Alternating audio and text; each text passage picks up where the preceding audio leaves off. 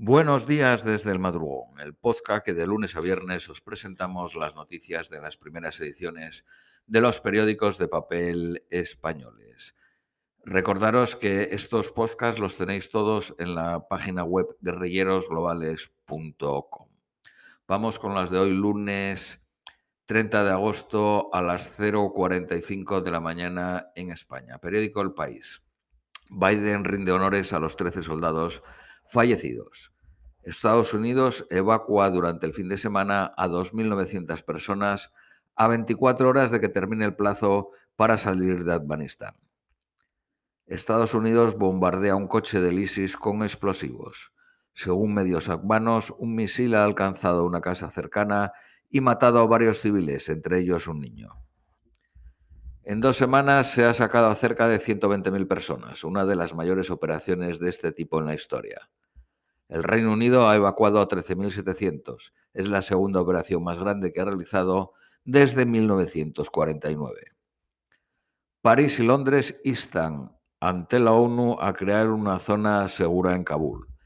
El proyecto franco-británico aspira a garantizar un espacio bajo control de Naciones Unidas que facilite las evacuaciones. Un portavoz de los talibanes dice que la medida no es necesaria. Los talibanes han dado garantías para que puedan seguir saliendo tras el 31 de agosto. Irán intenta explotar el caos libanés para reforzar a Hezbollah.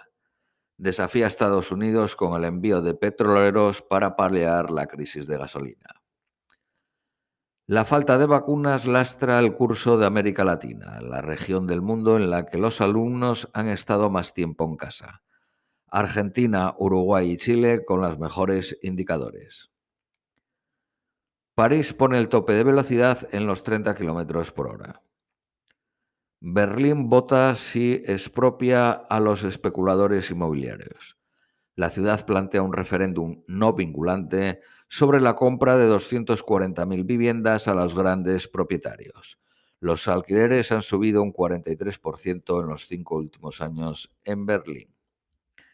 Periódico ABC. Los choques entre Daesh y Estados Unidos marcan el fin de la evacuación. Todavía quedan 300 ciudadanos norteamericanos por salir y miles de afganos. Solo hay suministro humanitario para una semana. Los eh, talibanes rodean el valle de Pansir y ha habido varias escaramuzas, pero siguen negociando. Los soviéticos asaltaron este lugar con 30.000 hombres, 160 carros de combate y helicópteros sin éxito. Otro huracán destructivo llega a Nueva Orleans 16 años después del Katrina. Se esperan crecidas del mar de hasta casi 3 metros e inundaciones masivas. Todos los candidatos alemanes prometen que no habrá más Cierres por la pandemia. El 26 de septiembre es cuando se celebran las elecciones.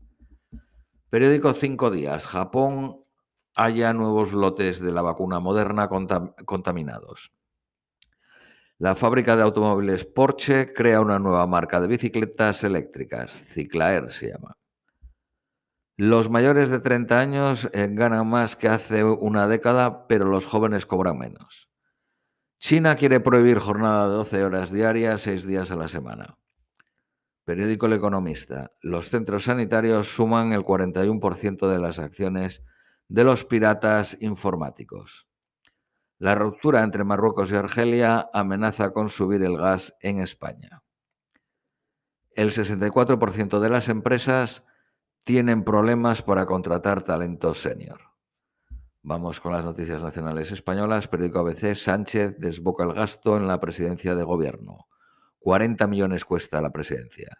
Con Mario Rajoy costó el último año 32.4 millones.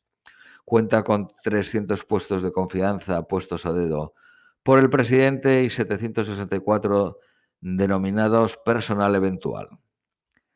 Feijó, el presidente de Galicia, pide ensanchar la base del Partido Popular con los regionalismos moderados. Casado pregunta a Sánchez qué hay que celebrar de Afganistán. Periódico El País. Casado se reafirma sobre Afganistán. Ningún mandatario celebra el horror. El líder del Partido Popular reivindica su sentido de Estado frente al gobierno más radical. Cataluña pide gestionar el Congreso Mínimo Vital. Una veintena de heridos al encallar un ferry entre Ibiza y Formentera. Un niño de 10 años se encuentra ingresado en la UCI. Liberado el marinero gallego retenido casi un año en Yemen.